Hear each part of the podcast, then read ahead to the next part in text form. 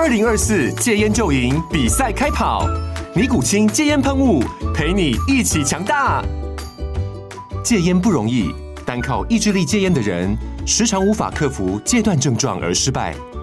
尼古清戒烟喷雾将是你的神队友，简单一喷，药品急速释放，立即缓解七大戒断症状，不限场合提高戒烟成功率。除了尼古清神队友，你还可以寻求专业医疗人员协助，一起迈向戒烟成功之路。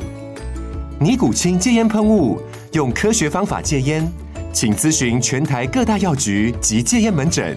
本广告由尼古清戒烟喷雾、卫部药书字第零二七八三五号提供。嘉安嘉护股份有限公司，台北市中山区民生东路三段二号十楼，北市卫药广字第一一三零三零一九零号。尼古清戒烟喷雾，相伴每个新开始。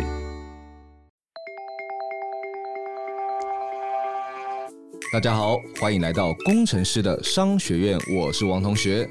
大家好，我是郭老师。那在公司里呢，其实有一个职位，长期以来呢，大家对他的褒贬不一。有的人啊，说他是站着说话不腰疼的草包，然后在公司里面替换率最高。但有的人呢，却说他是公司里的地头蛇，呼风唤雨。那公司要不要赚钱，他占了举足轻重的地位。来，大家脑袋中想到的第一个职位是什么？没错，就是我们的 PM，好不好？那根据某一个真才平台二零二零年的调查，产品负责人的需求啊，在近五年来都成长了百分之二十四。那包含资讯科技的服务啊，金融服务啊。电脑软体啊，保险啊，甚至是在医院里面，都急需要擅长产品管理、敏捷开发的专业人才。所以近几年来，PM 的需求其实是越来越被重视了。那我想问问看郭老师，可以帮我们大概讲解一下这种褒贬不一的 PM 啊，它在公司里的定位到底是怎么样呢？好的，相信大家对 PM 这个缩写都略有所闻。是，究竟 PM 是什么呢？代表的职位是什么呢？嗯那不同于 HR、IT 等等的名称，PM 代表的不仅仅是一个职位的缩写。台湾的 PM 主要代表了两个职缺，第一个是 Project Manager，也就是专案经理。哦，另外一个呢是 Product Manager，是产品经理。哦，所以，所以我们常常讲的 PM，PM，大家很常讲说，哦，那个 PM 很讨厌，这个 PM 很怎样怎样怎样的时候，可是大家其实要先把那个苗头给锁定好，你到底讨厌的是专案经理还是产品经理的？那我想问问看老师，这两个 PM，嗯，实际上有什么不一样吗？因为其实就我的感觉来讲，他们应该会有职务相似的成分，那它是有高低之分吗？还是说怎么样呢？其实是没有的，因为在公司里面来说的话，每个工作都是蛮重要的，嗯、相辅相成，前后的关系跟范围大小的哇问题。嗯，而一个产品呢，我们从零到一的开发呢，除了需要仰赖产品经理洞察客户的需求之外呢，是那也需要仰赖专案经理严谨管控开发的流程。两者在市场的人才需求呢，在近年来都是持续的上升的。嗯。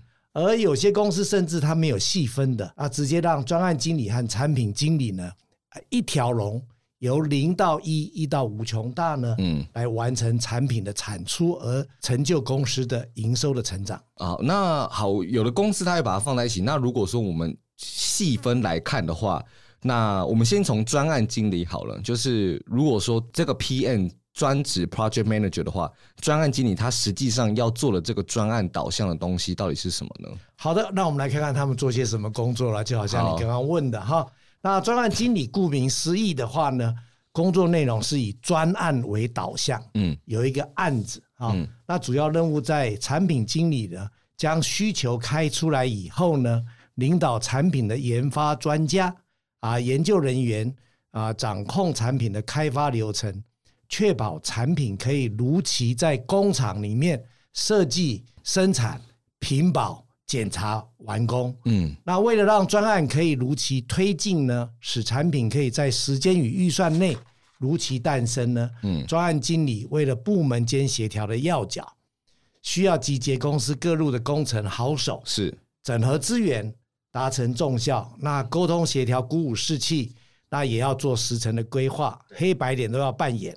那预算的分配等等呢，都是专案经理工作当中很重要的一个环节。是产品经理呢，就这两个真的好像哦。对，那产品经理基本上我们知道他是要把东西做出来，哦，所以他更重视在产品跟物件的本身就对了。对的，嗯，对的。那专案经理帮你把它从中间的细节里面把它哎摸拿捏出来之后呢，那产品经理呢，他就是从无到有。生出一个产品的过程，那就像一个产品呢，啊，它就是一个产品经理的孩子。产品经理需要从消费者需求的角度出发，是来让公司所做的东西呢，是能够创造出它的价值啊。因此，定定产品的设计、功能、售价以及它的受众，以及产品售之后的一个销售、维护、下市，只要是与产品相关的一切呢，那都是产品经理规划的范畴。所以它的范围呢，它的职责呢，基本上呢，就是要让那个产品销售出去。嗯，那老师，我们平常在公司里面有时候会听到所谓的大 PM 啊、小 PM 啊，那他这个东西是在指的是专案经理还是产品经理啊？大致上来说的话，产品经理啊会是属于大 PM，它是一个从我们的采购一直到销售。那中间负责中间的一种各项专案的一个 PM 呢，啊 Project Manager 呢，他就是我们通常讲的小 PM，嗯，他负责比较小部分的一个专案管理。嗯，了解了解。那还有一种就是很讨厌的情形，就是说在公司里面，你可能所属的单位会有复数个，就是可能好几个 PM 在你的头上，那他们会不会就是有这种打架的情形产生？会的，当然，基本上第一个，它会产生一个所谓的时间上的一个压力。但我我应该要先讲一下，当你头上有好几个 PM 的话，我要恭喜你，嗯，代表说你是受到大家尊重的，大家喜欢的，每个 PM 都想把你拉成呢是他的底下的一一个 project 的一一份子，嗯，所以我应该要先恭喜你。再过来的话呢，就是要来让你自己有没有办法像孙悟空一样十八变。把每一样东西都变出来，来满足每一个 PM 的需求。嗯，啊，这个的的确是有的。所以你基本上你会有两个的问题。第一个的问题呢，是你时间上分配的问题；第二个是你部门之间的预算呢，因为 PM 不一定会直接给你预算，是你有部门里面自己预算的问题。是，所以你怎么把部门的预算分配出来，满足各个 PM？那这个时候呢，那就要靠你的聪明睿智了。哦，因为老师那个时候在讲解所谓的每个 PM 在做的工作的时候，他那时候就举一个例子，就是说，假设你今天是一个负责台积电三纳米的工程师，假设你在新竹厂好了，那你可能头上就会有两个 PM，一个是负责在新竹工厂的那个上面的主管嘛，那一个就是会负责三纳米制程的 PM，对，这样子。那老师，你那个时候是说这样的一个管理方式是叫做什么呢？叫做矩阵式的管理。哦，你要负责呢，来满足整个三奈米整个的制程开发，以及满足三奈米这个时候可能已经有客人的需求。嗯。第二个呢，你又要满足在地的工厂的一个预算的管理。嗯。以及人员行政的管理。嗯。所以你基本上你可能就有两个老板。嗯，一个是横的，一个是纵的。我们从这个角度来看的话呢，所以我们叫做矩阵式的管理。哦，如果很不幸的就是你头上这两个头头他们的意见相左，那该怎么办？比如说三奈米的制程的主管，他就说：“哎、欸，你什么时候就是要开始交货？”然后新主厂就说：“哎、欸，我们这边的呃，不管是交通啊还是厂房怎样，可能就是没有办法在那个时间出货。那那这个时候该怎么办呢？”当然，如果是碰到一些资源上的问题的话，就要从我们这个客人他可以获得多大的一个回响。所谓的回响，就是他能够给我们多少的这种营业额的增加，或者毛利率的改善当中呢，去做一个沟通。那我们来决定它的先后顺序。嗯，那当然最好的方式呢，是能够把它拉远去呢，去把它想成呢，这个是一个我们呢中长期的目标是一致的。我们现在来解决我们短期的冲突，顺序表把它排出来。哦，了解。这个时候你你怎样化解头头之间的纷争跟摩擦，就是你的本事了，就对了。那这也是你可能下一个阶段你会被升为头头的一个重要的一个呃事机了。嗯。千万不要放着说，那不然你们两个去谈。不要不要，对，对对，千万是不要。你反而是要能够变成是一个你你是一个解决问题的高手之后，这两个头头都把想都想拉你变成是他的副手，嗯，或者以后他要晋升上去的时候，他想要拉你变成是他的一个这个接班人员，嗯、这个样子来说的话呢，你就是变成公司里面的红人。哦，了解了解。因为如果说他们两个自己就能解决问题的话，那还要你干嘛呢？对啊，对。好，那 PM 的话，他感觉就是说，他很把整个产品从零到一到推出。市场这个过程，他就很像是一个指挥家，就指挥我们的呃老板啊，然后 R N D 啊，然后可能公司的行销啊，或是公关啊等等的，就是大家一路上把大家调和的很好，最后把产品成功的推上去。我就会想问看老师，如果说你做一个 PM 的话，你对于产品从零到一到上市的这个从产品发想开始的这个流程，应该有没有一个量化的一个步骤呢？这个的步骤当然我们会有很多的这个基本的一些啊方法，哎，以及模式模型，嗯，来做评估。是，那每一家公司也有一个基本的条件来说明呢。来检核哪一个步骤是继续往前走，是，或者是还需要做一个调整啊，检讨是。那基本上呢，这些的过程呢，会涵盖到很多不同的领域。是，我想我们今天呢，也把它揭开来，让大家知道怎么从工程师的角色跳脱出来，变成专案经理，然后呢，再变成是产品经理。是，你知道产品经理通常下一个阶段呢，会是变成什么吗？产品经理会变成总经理吗？产品经理的下一个阶段会变成总经理，呃，或者是会变成公司老板的女婿。确定不是公司老板的女婿把他安排去当产品经理吗？那这个通常现在是过去几十年来讲，常常会有这种情形。呃，但是现在坦白说，我们台湾公司的治理已经越来越好了。嗯，反而都是因为你有了能力之后，你才能够变到下一个 的角色的。嗯啊，这个是啊，我想现在台湾的公司来讲，基本上是都蛮属于这种比较属于。选贤与能，选贤与能，大家说的非常好。嗯，好了，这几个过程当中呢，我想我们先从零开始。第一个，你要有先有 idea 嘛，哈，是，你要 idea 开发一个新产品，因为一家公司总是会有不断的时间之内会需要一个新产品。我们在上一个阶段曾经提到过，我们通常公司里面在做量产的时候，都会有下一个阶段跟下下个阶段新产品的一个发想。是。那我想问你一下，你的新产品的 idea 会从哪里来呢？所以呃，我们现在这套流程的第一步是 idea 发想，就对。idea 发想，idea 发想，对对对，没有错。那我想看你的 idea 会从哪里来呢？我的 idea 会从哪里来？会从市场上来啊。啊，市场上来 没有错。呃，那你从市场上来，就代表说你可能就是是 copy 人家的，你是 follower 啊，你不是第一个的啊，这是从市场上来的。嗯，那。当然，你的 idea 你有可能是从内部的工程师自己做内部讨论出来的。好，那我简单教大家一个方法，我还记得不记得 Michael Porter 的武力分析？知道。好，Michael Porter 的五力分析里面有几个有几个重要的角色嘛？那其实 idea 都是从这几个角色来的。好，我我记得，我来复习一下。第一个应该就是呃，你现有的竞争者嘛，你的对手嘛。对，这是很容易看得出来的。对对对，然后第二个可能就会是你的厂商，就你上游的厂商。对，因为上游的厂商希望推销他的东西更多，对，所以他会告诉你说：“哎，你的竞争对手说说，或者市场上有这个需求啊，你可以试试看。”对，那这个上游厂商其实就是供应商了。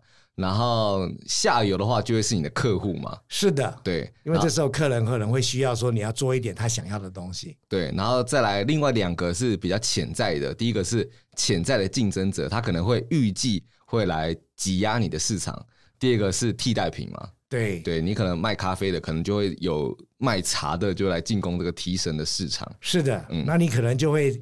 啊，从这几个角色当中呢，嗯，啊，去了解一下未来新产品的一些方向，嗯，给你一个很大很大的一个触发点，嗯，那在什么样子的场合当中呢，是发现跟这些人啊聚集在一起，而有一个交汇，然后去发现到新产品的地方呢？你说有一个地方是不是？对对，有一个大家耳熟能详的地方，现在在台湾台北也是，通常每个礼拜都要有好几场的展览会场。哦，类似相关的展览会场，就是最近有时候可能会什么工业展啊，有时候会有旅游展啊，有时候会有什么宠物展啊等等。是的，是的。哎、嗯，如果譬如说一个宠物展，你是做宠物开发的产品的产品经理，你就会去看看宠物展里面大概到底这个市场现在是什么样子。嗯，好，所以这个大概是一个 idea 的发想。嗯，你要先有一个发想。了解，了解。那发想出来之后呢，我们就第二来到第二个阶段，就是你决定要接受它。还是要抛弃它？嗯，哎，老师，我们先先让听众朋友知道一下，我们这总共有几个步骤好了。我们现在应该总共会有一二三四五六七，会有七个步骤嘛？是的，对不对？七个步骤。然后第一个就是发想，第二个，老师你说是什么呢？第二个叫做 screening，就是我们审视一下利弊。哦，了解。那第三个呢？我们如果决定要去做了之后呢，我们就会去做我们的市场行销的策略计划啊，那叫做 market strategy 的这个 plan。我们之前也有谈到策略规划。是。那第四个呢，就来到所谓的商业分析。嗯。那这个地方就有关于跟财务领域里面来说的话呢，就有关系了。那第五个呢，是要去看看市场的测试，来知道说这个产品到底市场的反应是怎么样。是。第六个呢，就是。我们要考虑一下商业化，嗯，落地的时间表，嗯，跟啊啊相关的一些啊执行的事项。这个之后呢，就要我们要快加速到让消费者或者是我们的客户能够加速的采用我们的东西。这个叫做 adoption process，是，大概是有这七个步骤。嗯，了解了解。好，那我们刚刚第一个发想讲了嘛，那第二个我们就要来审视利弊。那这个审视利弊的具体的内容跟核心是为了什么吗？哦，这审视利弊基本上就是希望它基本上还不是太复杂的一个程序，嗯，但基本上就是经过一个讨论之后，觉得说这个是不是一个，如果假设我们做了以后，嗯，会花多少时间跟多少的精力，会不会排挤掉其他案子，嗯，哦，看看我们我们有没有什么资源，那或者是我们如果不做的话，我们可能未来的可能的潜在性的损失会是什么？风险会是怎么样？哦，这一阶段就只是先选择做与不做。那做了，你手上的资源有多少？那不做的话，也许讨论了之后不做，去执行别的既有的计划，或是另外一个好的新的 new idea，反而是好的。对的，你刚刚讲到说这个地方是非常重要的。一家公司来讲会不会成功？其实我们常常讲说我们要 focus，嗯，那 focus 也就是说我们要一个要去衡量我们可不可以做的部分。是，那我们要把我们的精力放在我们集中的几个项目。一家公司里面通常淘汰掉的案子应该是百分之九十。这个提案子的人大部分是谁在提呢？就提这种 new idea。通常有一些公司它是很，它是把它变成是一个平台。任何人都可以提哦，PM 可以提，你的 R&D 也可以提，工程师也可以提。嗯，那在全世界有一家很有名的一家公司呢，它是开放这个平台。如果你提出来之后，而而你又有一个执行方案的话，这家公司就有就可以由你来做 PM。哦，就他欢迎大家来带着案子去那家公司。对，那公司你公公司一旦。一旦同意了这个案子之后，他给你所有的资源，去做我们刚刚我们后续所讲的各种的专案的事情或专业领域的评估。哦，好棒哦！那下一步就是好，如果我们发想完审视利弊之后，决定我们要做了，那我们就要先来看看我们的市场上我们的策略规划喽。那我们当然我们都知道策略规划的流程了嘛，哈，大家诶再复习一下。那当然，市场上来讲，我们就会思考一下。我们稍微讲一下这个市场上，我们就会去思考我们要做的产品是什么。嗯，那我们这个产品呢，我们会经过哪些通路来买卖？那这些通路的买卖，那我们会用什么设定什么样的价格啊？那这个大概是先是属于叫我们叫做预算价格。对啊，那然后呢啊，我们会想说，那这个价格。出来了这个之后呢，我们可能后续的一些促销活动会怎么安排？嗯、哦，哎，会考虑这个我们所谓的市场上面的几个行销上面的策略，这是所谓的四 P。哦，四 P 就是刚刚讲的，就是 product 产品嘛，然后再考虑通路就是 place，然后再考虑价格就是 price。应对不同的促销方式，你可能会再做不一样的调整跟曝光，就是我们的 promotion。对，那从这个地方之后，大概就会先了解一下这个产品大概。这个在我们要进去的时程会是什么样子？嗯，这个市场规模大小会是多少？嗯，那我们的目标呢？譬如说是我们先拿百分之五的市场目标，百分之十的市场目标，那大概会产生什么样子的效益？嗯，我们大致上有一个所谓的预算的规划。哦，了解了解，就是开始就会画那个，比如说什么甘特图啊，对 对对，类似这些的东西来了解了，哎，来了解概括图下去这样子。好，那。策略计划，然后这种东西，你的你的时程啊，你的推销的方式，你的产品的轮廓都好了之后，那我们开始要让大家更具体，那这个地方就要来到我们的商业分析嘛。对，那就要进到商业，所谓进到商业分析，这个时候就可能会邀请我们的研发团队进来了，嗯，还有生产的生产部门进来了。那这时候生产部门，譬如说是哎工厂的生产部门的厂长，嗯，哦，譬如你刚刚讲的。三纳米跟厂长之间的关系，这个时候就在这边就会讨论到，到底生产的出来，生产不出来，嗯，它的成本会是多少？那这个时候成本多少，就会要跟供应厂商来谈哦，嗯，以及我们的这个整个的设厂的过程当中可能会产生的这个成本，它的效益是多少啊？它的成本的这个量化是多少？那然后呢，啊，业务单位也会进来提供，它大概可以卖多少钱？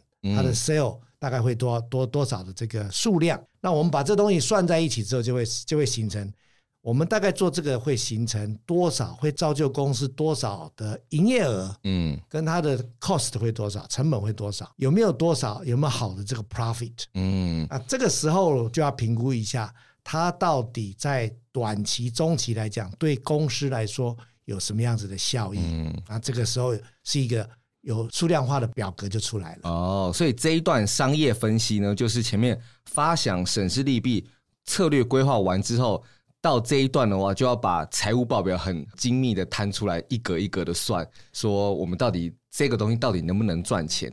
那最重要的就是三块：第一个是 sell，第二个是 cost，第三个是 profit。你怎么卖，成本多少，你会赚多少钱？在这个地方就是要很严谨，不能马虎的，每一个重要的干部都要来一起把它讨论清楚。对，这个地方会让很多部门的这个主管来参与的。嗯，那也跟你我们所做的研发的新产品的属性来讲有关系。嗯，它有可能会花很长的时间。有可能会花很短的时间。这个地方大家回想一下，我们的产品是属于研发的哪一个类型？嗯，六大类型当中的哪一个类型？那你就可以知道它所成涵盖的层面是非常的不一样了。嗯，哎，听到这边，如果你忘记研发六大类型的话，请去点上一集，上一集再复习一次六种哦，六种。就这里就不再提醒大家喽。好，那商业分析完发现，哎，都 OK 了，发现各个干部们也。点头同意了，这件事情应该是可赚钱的。那我们接下来要做的东西就是，呃，要把它推到市场上去做测试了。因为公司内部的人基本上都已经安安妥妥的，每个人都点头了之后，诶，接下来就是要让我们的消费者、让我们的客户们来点头嘛。但是这边就要试水温，就来到我们的 market testing，就是市场测试。是的，嗯，那市场测试基本上我们是分成两大类，好，嗯，那我们今天先讲一个比较简单一点的，叫做。呃，消费性的产品是，那另外另外一大类是叫做工业性的产品。嗯，想当然尔，消费性的产品，你的客人是谁？消费性的产品，我的客人就是普罗大众嘛，就普罗大众。嗯，好，那你曾经做过市场测试，或得到看过人家在做市场测试，针对于消费性的产品吗？路上可能会发那个保养品进行试用啊，或者大卖场。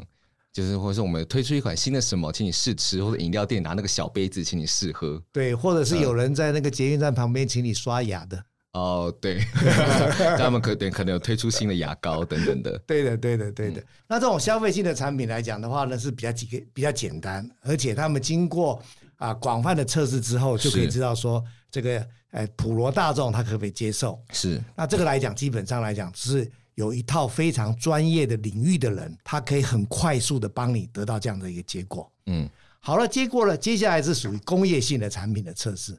那工业性的产品的测试，坦白说是蛮困难的。这个牵扯到了你所你你所做的这个产品来讲，它是不是很容易在你的客人那边，它属于在线性？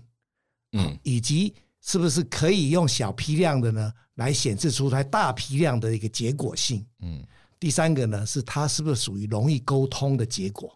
这里有点抽象诶，老师可以举例一下，有哪些东西可能是工业性的产品吗？工业性的产品呢，我们讲，譬如说你在半导体里面一个化学药品哦，了解，它可能是某一种溶剂，它可能是某一种特殊的，它清洗清洗药剂。嗯，那这个清洗药剂呢，它的效应来讲的话呢，哎，它有没有很容易的让你了解说这个东西是不是很容易来让你你安心的用 B 公司来取代 A 公司？嗯，那我的答案是很困难。嗯嗯，为什么哈？因为这个来讲，基本上没有人能够保证说它是百分之百一样的，因为它是化学药品。所以这也就是为什么在半导体的化学药品，或者是属于非常精密工业制品的一个化学药品来讲，坦白说，目前都还是日本公司的天下。哦，是因为配方难以取代，还是他们的稳定性超级高？就是说，它的我们叫做 product liability，他们这个是非常的难用小批量来就来证明说它是一样的。嗯，了解。你必须要很长期稳定的使用了很久之后，你才知道说它到底一不一样。好，那那从零到长期使用是谁做决定的？零到长期使用是客户做决定吧？是吗？那客户的谁要做决定的？客户的谁？客户的头家啊，老板啊。好，那头家通常不做这个决定。啊，头家不做这个决定，为什么呢？呃，我再来解释一下它的困难度。好，他譬如说，好，这个东西你讲说好，假设某一家公司说它的成本是，他买的成本是一百，哎，我们自己做这个混一混，在家里我可以做出五十块，嗯，五十对针对一百块来讲的话，便宜很多。你的客人是不是可以便宜五十块？对，那五十块相对来讲的话是便宜五十 percent 嘛？对，他是不是很高兴呢？嗯。可是化学药品在针对那家公司来讲的话呢，是属于影响品质百分之八十的要素哦。可是它的总成本呢，这化学药品占它总生产成本呢，只有百分之一哦。我不能因为这便宜百分之一的五十块，然后影响我百分之八十的品质这样子。对，嗯，你完全了解的。嗯，所以说在工业制品来说的话呢，你当你要想要做什么样子工业制品的新产品。来做取代或做什么的时候，你一定要思考说你在客人的心目当中是什么样子的地位，你才有办法去做它。否则，你千万不要认为说啊，这个我好像学生时代我曾经做过类似这样的实验，我可以做这个东西。嗯，我跟你我跟你说，你做出来之后，只有躺在公司你客户的实验室里面而已。嗯，而那个完全都没办法下线去量产的。了解了解哦，所以。这种工业性产品的困难度才会这么样的困难才对了。对，所以在做市场测试的时候，在工业性的制品的时候，你一定要非常了解你的客人是什么样子的属性，嗯，那你才能够决定说做什么样子的开发，它会会不会成功，嗯。那这个时候，你可能或许已经听到了，这个产品经理如果是负责工业制品的时候，他的最佳的一个伙伴呢，就是服务工程师哦，他要去教别人怎么用。对，因为公司里的服务工程师 FAE 在教客人怎么用，他完完全全了解他客人里面的一些细节的部分。嗯，所以产品经理在开发这产品的时候，在开发新产品的时候，一定要把你公司里的 FAE 呢紧紧的抓在你的左右左右手。哦，了解了解，所以就是。这也是 PM 要有跟各方人马有好人缘的 很重要的一个关系。哦，没有错，没有错，对对对。好了，那过了这个市场的这个测试之后呢，啊，假设你都很满意了之后，那我就决定要啊把它商业化喽，就是把它落地了。这个市场测试，哎，好像大家呃反应都不错，或是已经有找到几个有兴趣的族群了。那我们现在要把它铺到通路上，或者确切的卖出去了。那这这个过程就是商业化嘛。那你觉得商业化的时间表是由谁说了之后你最安心的？商业化的时间表，好，我给你几个选项。好，第一个是厂长说他什么时候可以把它做出来的。第二个时间表是老板说他什么时间他希望能够做出来的。嗯。第三个呢是你的最大客户说他需要什么时间把它做出来的。客户吧，客户吧。啊，你太聪明了，对，你完全了解。呃，你要知道，如果假设客户他无所谓。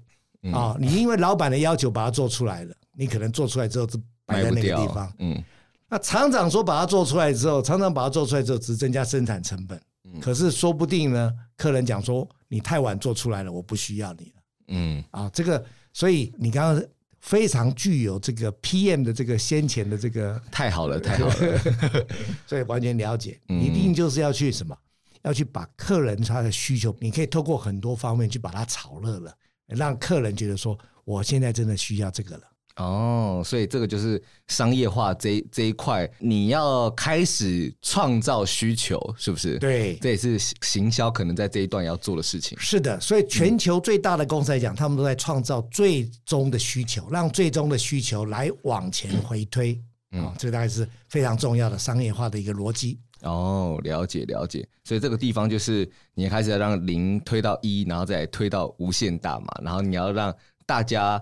都来买你的东西，跟让你的这个产品的需求在这个市场上被放大很多。对的，对的。嗯、所以，我们刚刚在前面的六个阶段来讲的话，一个好的产品经理是不是就可以开始慢慢、慢慢铺陈了哈？在客人那一端慢慢铺陈了，然后让客人呢能够自然而然的在你在准备商业化的时候。客人就跟你说：“哎，我也经过测试啦，你可以可以怎么样呢？可以赶快把产品弄出来之后，我打算来做一个正式的认定，然后要来采用的。嗯，那这个过程其实是一个非常重要的过程，我们叫做 ordering 的 process，adoption process。嗯，就是最后一步。那这个过程它的中文翻译比较拗口一点，它呃英文叫做 adoption process，它的中文翻作就是客户的采纳过程。”就是呃，你前面了已经做过市场测试跟商业化以后，诶，客人已经开始知道你了。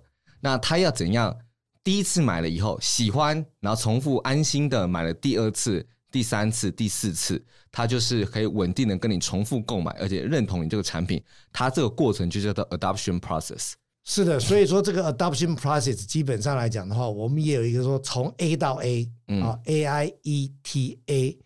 那 A，我让我来解释一下，从 A 到 A 的这五个哎小小的过程当中呢，每个小过程呢，可能都是非常非常重要的一步。嗯，虽然是小步骤、小过程，但是有些过程当中，可能或许会花费好几个礼拜到好几年的时间。哦，所以 A I E T A 是呃这个 adoption process 的五个步骤，就对了。五个步骤，了解。对，那。那这五个步骤可以帮助大家说，你已经进到哪一个步骤？嗯，你公司的团队应该集中精力做突破这个步骤，往下一个步骤前进。嗯，好，那第一个步骤呢？A A 就是要让客人知道你有这个产品，或者是更更早一点的是要让客人知道有这么一家公司。哦，叫做 awareness。awareness 就是让让人家知道，让人家知道，然后你要。在这个市场上开始冒出有这个存在感，这样子。对，那当然说你这家公司已经是一个很大的公司，嗯、很好的公司，你自然这个这个阶段就会很快嘛。嗯，哦、就像苹果每次它都会先试出说我们有什么新产品要上市了，或者都都不知道从哪里开始会走漏风声，对，开始各个平台就出现了。对，那他他也利用饥饿行销，对，来让大家更知道说它即将会有新产品出来了。嗯，了解。那第二个呢？呃，第二个就是你知道了这个之后，要让消费者或消费者要有兴趣，嗯，啊，要有兴趣，那你你想办法用各种的方式来吸引消费者的这个兴趣，就是 interest，对、这个、interest，嗯，那有些产品来讲呢，消费性产品，他就会找找这个 KOL 来代言咯，嗯，让他知道说啊，别人也这样用，别人也这样子在用他的这个 prototype，嗯，他的样品。我们讲说，哎，这样来用起来也是不错咯。你就会先请那些有名的人或者业内的人，他都会先说，哎，来拍一个提早的开箱，或是我们有一个测试会，就是来请大家，哎，先比如说先来品酒，现在先用我们的产品，然后或是说像电影的时候，有时候会有所谓的试映会。是的，对对，大家会先说啊，我看了用了的感觉怎样怎样怎样。那他这一段时间可能是呃，一方面是曝光，一方面是在上市之前，他可能还会有一些在改动。对，当然工业性的用品来讲，当然有工业性用品的方式，是，比如说透过展览会场，嗯，让大家知道说有这样子的一个情形，嗯、或者让你知道说你的竞争对手都在用我们的喽，嗯，了解。好，类似是这样的一个的的工作，过了这个兴趣这个阶段之后呢，我们就是希望能够让我们的啊潜在的未来的这个客户呢，要能够去做评估，嗯，啊，每家公司针对不同的产品以及不同产品在这家公司的 status。会有不同的评估过程哦，所以这个 E 就是 evaluation 就对了。是的，是的。嗯、那这个评估过程当当中来讲的话，可能要经过测试啦，经过评鉴啦，也可能会经过所谓的这种啊公司里面的 QC、QA 的这个 process，嗯，来做一个评估。评估完了之后，公司总会讲说，你也希望公司说啊要去试用它嘛，嗯，哎要去试用它。那这个时候每家公司在试用的时候有一定的标准跟衡量的一个情形。好，那这个试用的时候，我们尽可能想办法让公司可以顺利的去采用它，去试用它。嗯，啊，这个就是 trial，trial，trial 经过核定合格了之后，那有时候 trial 完了之后，我们的客户会拿给他的客户再试用啊，所以客户的客户也要能够采用之后，我们的客户才跟我们会会会采用的。嗯，这个这个过程哈，那这个过程有可能会花很长的时间。我们团队呢，产品经理。跟业务呢，跟 FAE 呢，就是要想尽办法让这个试用的时间呢，要能够越早达成越好。试用结束了之后，客人可能会就会建立一个采购码，嗯，合格码，开始来做一个 ordering，第一次的采购啊，也就是说，我们的所谓的叫做采用 adoption 开始了，那开始会有第一第一批的 order 了，会有 repeat order 了，那这时候恭喜你。已经成功了哦，了解了解，好，所以这个 adoption process 的过程啊，再带大家复习一次，它总共有五个步骤，叫做 A I E T A 啊。那第一个 A 呢，就是 awareness，就是知觉，那你就是要让客户知道这个你新产品的存在。第二个就是 interest，要让他们产生兴趣。那这边的话，你就是可以提前用新闻稿，或是请其他业内人士或 K O L 来试用的方式，来让大家知道这件事情。那第三个就是要评估，就 evaluation。那消费者知道了这些事情，产生兴趣后，他可能会有正面或是负面的评价，你可以再根据这些东西做调整。那第四个就是试用 trial 嘛。那前面的东西大家已经知道了，有兴趣做出正面跟负面的评价之后，产品一上线，大家会不会想用？或者说我路上看到有人说，哎，我的 iPhone 十六已经出来了。大家不用看哇，这些新闻稿啊，跟大家网民们已经讨论非常多。你路过会不会想试用看看？会，你就会拿来划一下，或试用它的新功能等等的。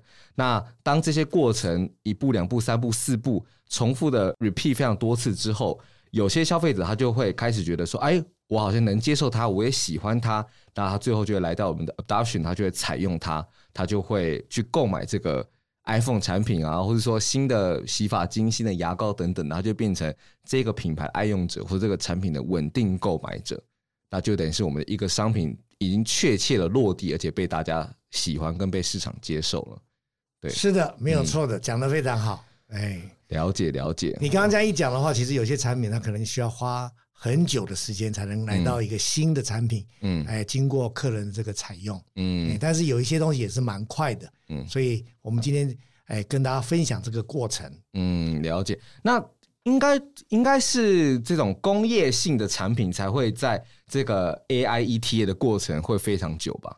对的，对的，也、嗯、没有错，嗯，哎，的确在工业性的制品来讲的话，尤其是。在不同 R&D 的 status，六个不同的 R&D type 的时候，嗯，它的时间是非常不一样。了解，那也有可能在好几年 AIETA 的过程中就夭折了，是不是？啊，有可能啦。呃，我们刚刚讲，我们以前讲过新产品开发有很多夭折比例嘛。对，大家还记得吗？就是商业性的话，你新产品的夭折比例是四成，那工业性产品的夭折比例就是七成，好不好？你前面经过了这个发想、审视利弊、市场策略计划。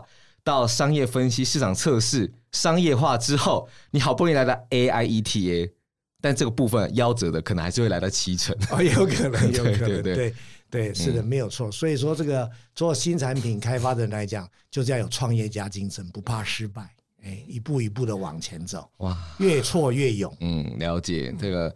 PM 的这个过程也是非常的辛苦啊，因为你想说哇，从小宝宝一路推推推推推到上市哇，又死掉，在小宝宝推推推推一路又要死掉，他这会非常的心力交瘁啊，就是大家都要有很大颗的心脏这样子哇，我大家已经知道说 PM 具体在公司里面要做的工作流程是什么了。那下一个我就想问问看老师，那我可以怎么知道说我是一个适合当 PM 的人呢？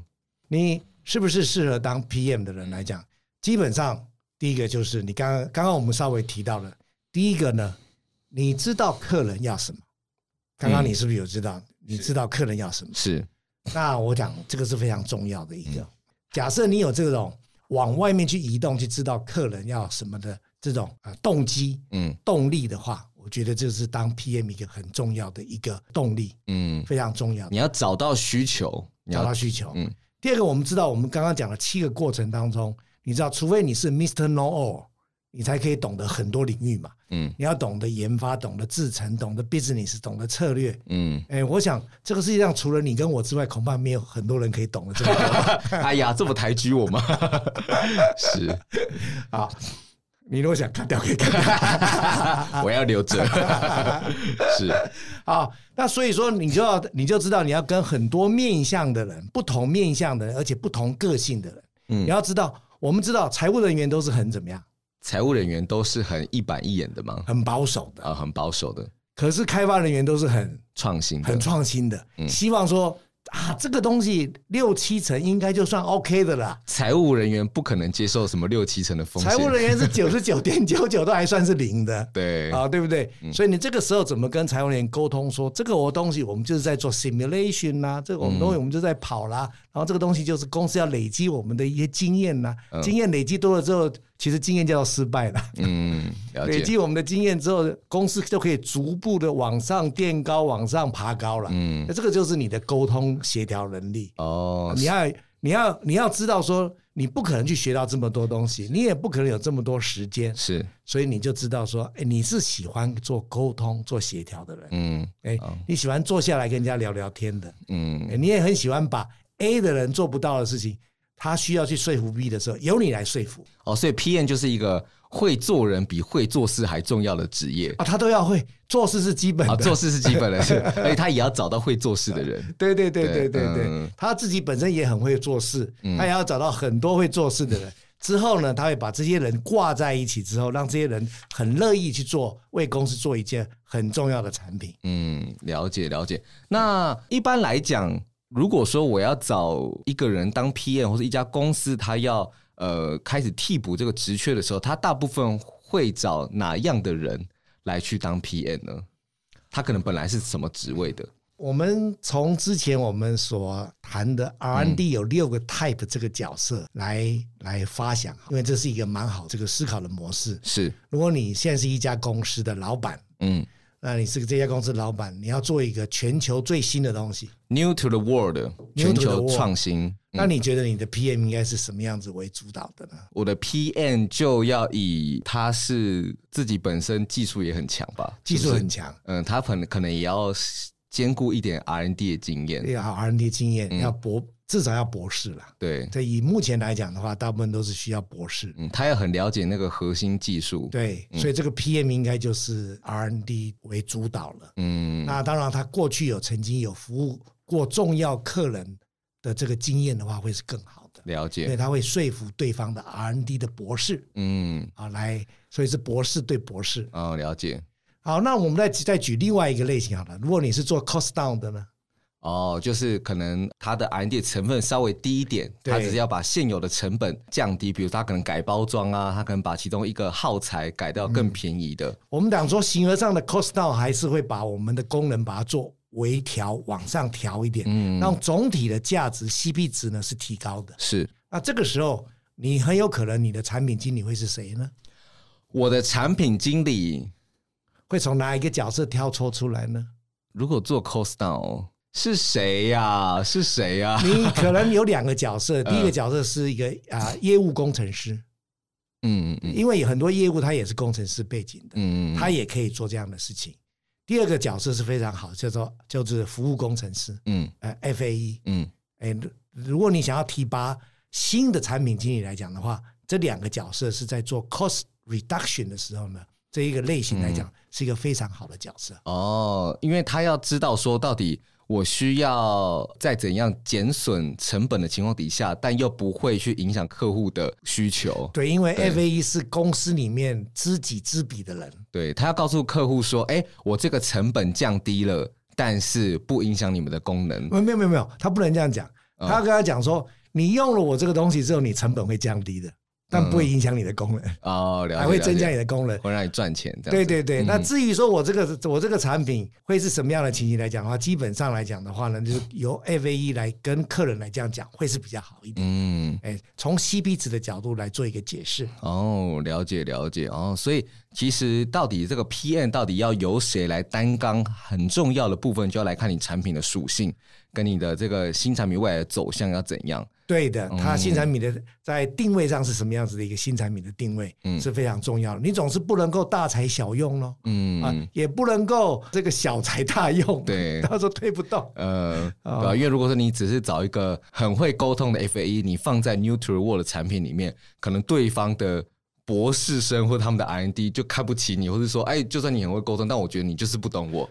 哦，对，的确，他其实不是不是看不起你，是因为他们习惯的用语里面有十个用语，有九个东西，你还要回去查 Google 啊。嗯，太慢了，太慢了，这样子。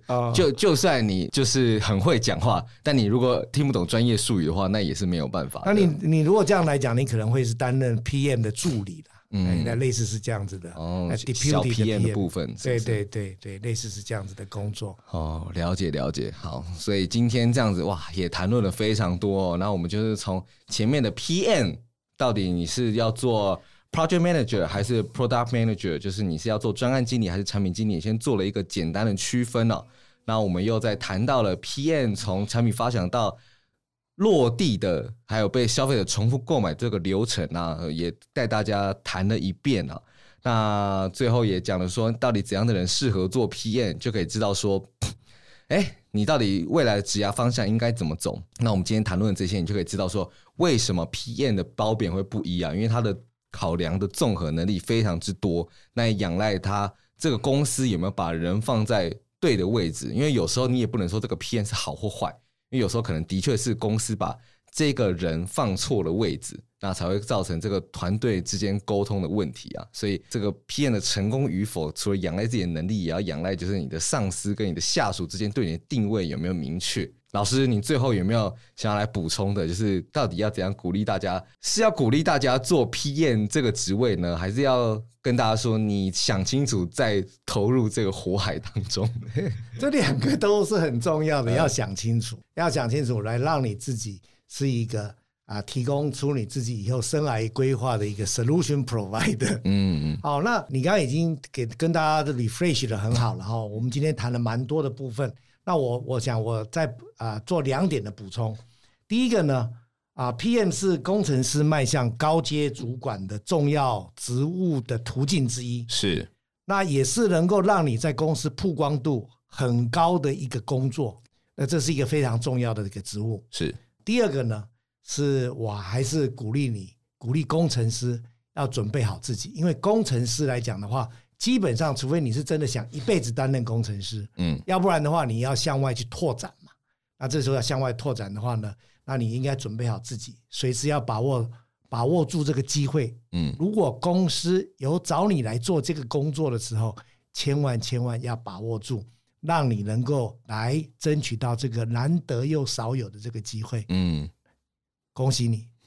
也希望你能够有这个机会，希望大家能能能把握好了，好不好？虽然说有时候 PM 是一个做个老瓜、养个老拿的一个一个职位，就你做越多，可是被嫌越多的地方啊。可是，当你如果站稳了这个脚步，你就不会是裁员的第一首选，你反而是可能会跟老板说：“哎，我觉得哪些人要调动哦，反正可以呼风唤雨啦。”希望大家都能够在。有限的职涯里面挑战看看这个 PM，期待大家都能够变成公司里的地头蛇，来尝尝那种别人要看你脸色的生活，也许也不错哟，是不是？对不对？那我们今天这个工程师商学院就到这边啦。